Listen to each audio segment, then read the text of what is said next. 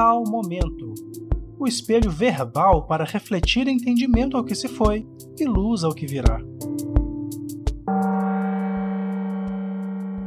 Um bom dia para você nesta semana abençoada, essa semana que começa com altos e baixos da temperatura, com altos e baixos aí no clima. E isso já nos traz a nossa reflexão do nosso tal momento, este nosso encontro, que serve para a gente conseguir refletir um pouco mais sobre as obviedades da vida. E uma dessas obviedades que eu quero tratar são os relacionamentos. É, é uma alegria para a gente poder estar aqui mais uma vez nesse instantezinho aqui em que eu tenho a chance de trazer um pouco da vida terapêutica dos acontecimentos de dentro do consultório para que possamos refletir aí num número maior de mentalidades, de cabeças, de emoções. E hoje eu gostaria de aproveitar essa, essas mudanças, essas alterações climáticas para a gente falar de um assunto recorrente aqui na Tríade, que é terapia de casal a gente vem recebendo ao longo dos anos no nosso trabalho alguns casais que buscam fazer a terapia e quão raros são os que dão prosseguimento ao processo, né? E eu usei aí, metaforicamente falando, as condições climáticas, né, o nosso tempo aí para referir ao relacionamento, porque os relacionamentos eles têm esse processo, né, de esquentar, de esfriar, de chover, de né, ter um período ali talvez de seca nas comunicações, nas demonstrações de afeto muitas vezes. Então eu gostaria de refletir hoje é, sobre principalmente as pessoas quando elas começam a querer buscar a terapia de casal. Hoje nós vamos falar em torno disso. Porque é muito comum, né? Aqui já atendemos alguns, alguns já só vêm pela primeira vez e não reaparecem, outros não conseguem ir até o termo do processo. E eu vou tentar explicar o porquê que as coisas acontecem assim nesse processo terapêutico. Pessoal, eu gostaria que vocês pudessem imaginar um motor de um carro né, uma engrenagem qualquer de um relógio, busca aí a parte interna do, funcion do funcionamento mecânico de qualquer aparelho que você tenha afinidade, né? seja seu rádio, seu relógio, seu carro, a sua moto, a, a máquina de lavar, seja lá qualquer utensílio, seu celular, que você possa ou já tenha mensurado né, a estrutura interna, o funcionamento dele. Pois bem, é importante a gente entender que quando você vê o funcionamento do seu celular, touchscreen, né, que você tem os botões laterais e tem a entrada ali USB, é importante a gente entender que você está olhando o todo, né, o funcionamento do todo. Mas existem partes individuais que fazem isso se movimentar, fazem isso ligar, faz isso ter o desempenho que tem. E quando nós buscamos a terapia, é importante a gente entender que a busca terapêutica ela é para ir em encontro às peças internas do funcionamento de um organismo. Seja esse organismo a relação casal ou a própria individualidade. Quando nós estamos aqui pela forma de trabalho na tríade, que é o meu consultório, né? Para quem está chegando aí agora e, e, não sabe, o tal momento ele é gravado principalmente aqui na tríade, que é o meu consultório terapêutico, da onde surgiu a ideia de gravar esses podcasts, inclusive. E aí nós viemos tentando desenvolver de uma maneira mais ampla alguns assuntos que às vezes não dá, não cabe nos vídeos lá do Instagram. Então, o funcionamento interno, a gente vai percebendo a sua funcionalidade através do contato da fala, né, das experiências já vividas, das reações em cima das experiências, e assim a gente vai entendendo o mecanismo próprio. Às vezes as pessoas querem entender o mecanismo interno de uma relação sem conseguir entender o mecanismo interno de si mesmo. Então, vários casais já passaram aqui pela tríade, mas nunca até hoje recebi um casal que já estivesse já há algum tempo passando pelo processo terapêutico de forma individualizada. O que, que a gente percebe nas terapias de casal? Os casais querem vir um para resolver o outro. Os casais querem chegar no, na terapia, um querendo resolver aquilo que ele identifica como problema no outro. E a proposta que eu sempre faço aqui para as pessoas que vêm em busca de terapia de casal é: olha, o nosso processo vai ser dividido em dois momentos, basicamente. O primeiro momento com alguns atendimentos individuais, para que eu possa conhecer a cada um, entender qual é a visão de cada um sobre relacionamento e sobre o próprio relacionamento, para que depois nós venhamos a convergir este intento num processo em grupo ou em dupla. E a grande maioria dos casais ficam insatisfeitos com esse processo porque eles estão com pressa de resolver algumas questões.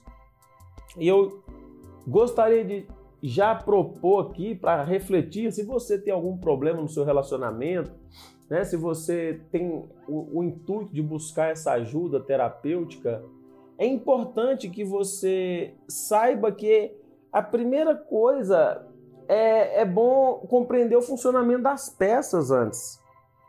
É, é bom compreender ali como que cada um enxerga, como cada um entende, como cada um se enxerga em um relacionamento, no relacionamento que está, porque tem coisas sobre o seu parceiro que talvez você ainda não teve coragem de falar para ele no seu cotidiano ou para sua parceira e que você está esperando às vezes o momento ideal, o momento certo que nunca aparece, ou você não tem coragem.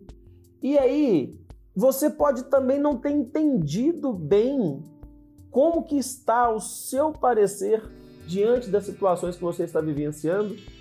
E eu posso falar com franqueza, não é fácil chegar na frente de um desconhecido, de um estranho e falar de todas essas coisas que nós não temos coragem de falar quando estamos sozinhos dentro de casa.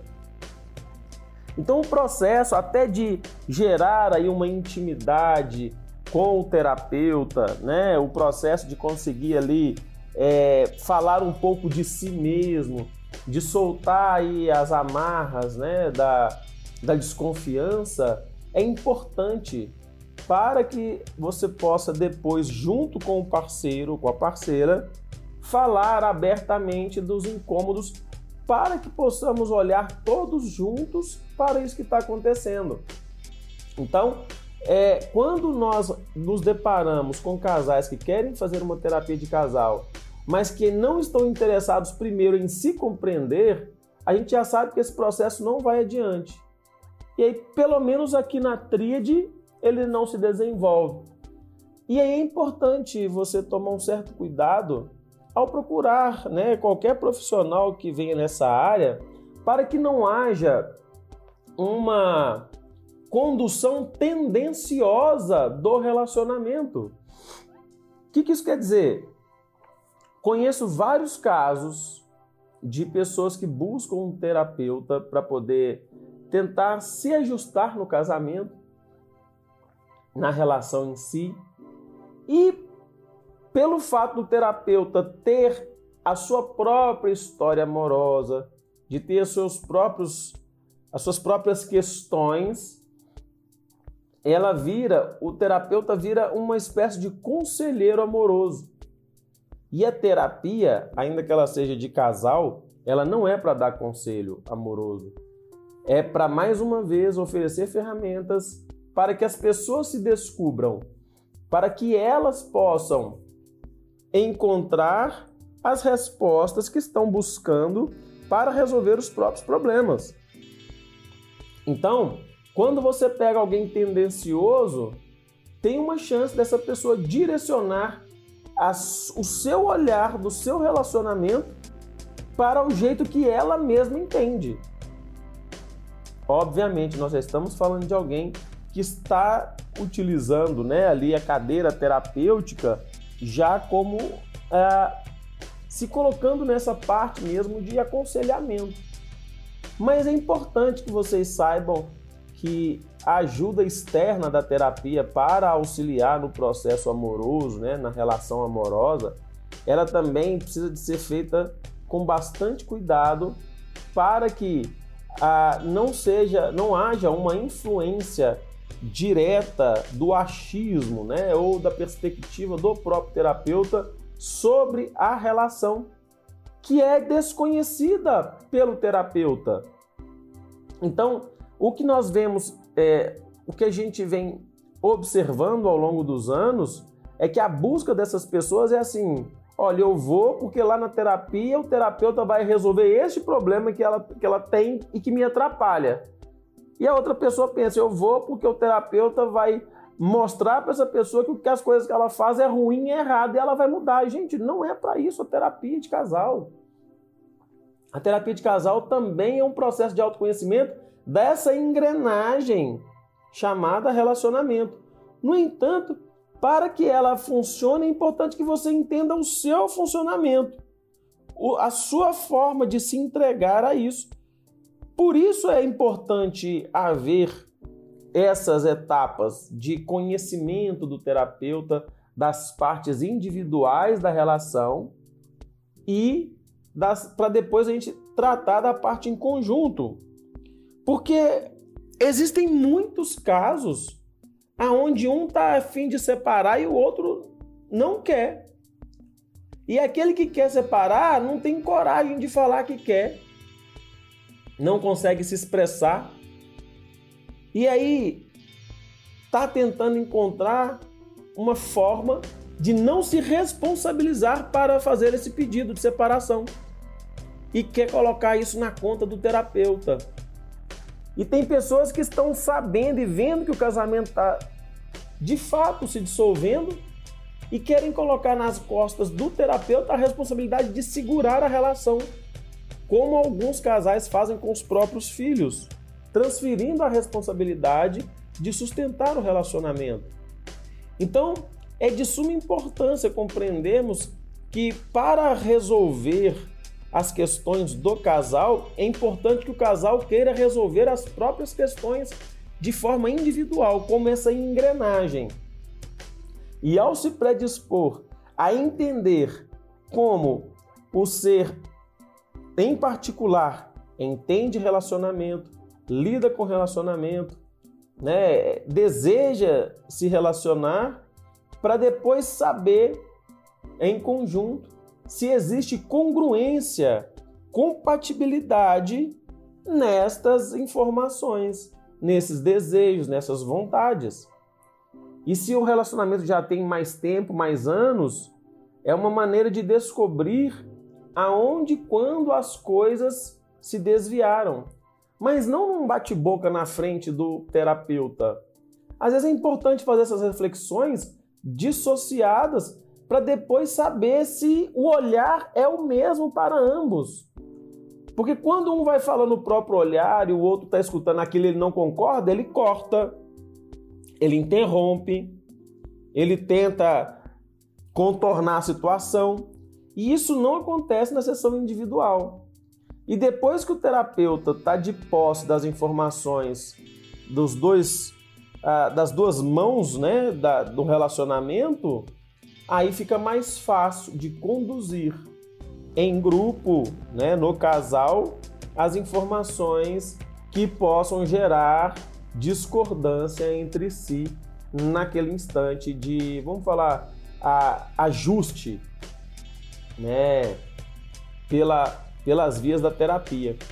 Então eu gostaria de deixar aqui esses tipos de reflexões para hoje que é importante a gente entender que a engrenagem né, do sistema, da relação, ela tem a sua parte individual e que precisa ser levada em conta, em consideração, para que o, o tratar da ferida do relacionamento seja eficiente.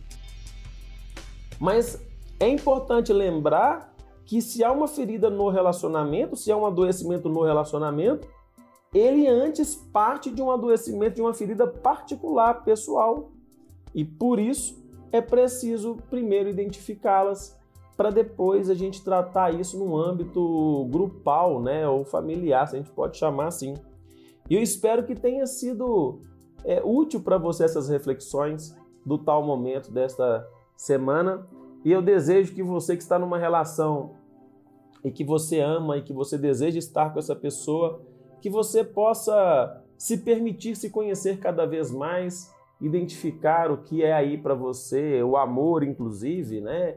As suas dedicações. Tenho alegria de informar que tem um livro pronto aí, já em processo de editoração para sair, se Deus quiser, esse ano ainda, que a gente escreveu, chamado é Quase Tudo Menos Amor, que é uma maneira que nós achamos recolhendo todas essas informações de relações que já passaram aqui pela TRID, compiladas em um livro, para a gente poder falar mais sobre essas questões e entender a importância do processo terapêutico, não só individual, mas muitas vezes no casal mesmo, para conduzir melhor uma vida é, a dois ou a três, não sei qual que é o relacionamento que você se predispõe, ou a quatro, enfim, de maneira com que o amor seja uma tônica que sustente a relação e junto com o amor várias outras virtudes e vários outros sentimentos que possam auxiliar para que as coisas caminhem bem. Agradeço a sua atenção, agradeço mais uma vez a sua companhia e desejo muito que se você conhecer alguém que acha que esse podcast pode ser útil, indica para ela, ok? E finalizando esse podcast a respeito do amor, eu não poderia deixar de mandar aqui o meu grande beijo para minha esposa digníssima e arquiteta Mariana Diniz, essa pessoa aí que vem me suportando à base de terapia e que vem me compreendendo e se compreendendo cada vez mais, aonde a gente vai se estudando, se tratando e buscando o melhor caminho, a, o melhor ritmo que possa compor a nossa relação e que eu desejo que você também encontre alguém que se dedique a se conhecer para saber se vale a pena ou não estar com você, que você se conheça para saber se vale a pena ou não estar com qualquer pessoa que você acredite. Então, um beijo no seu coração, com muito amor e até semana que vem no nosso próximo tal momento.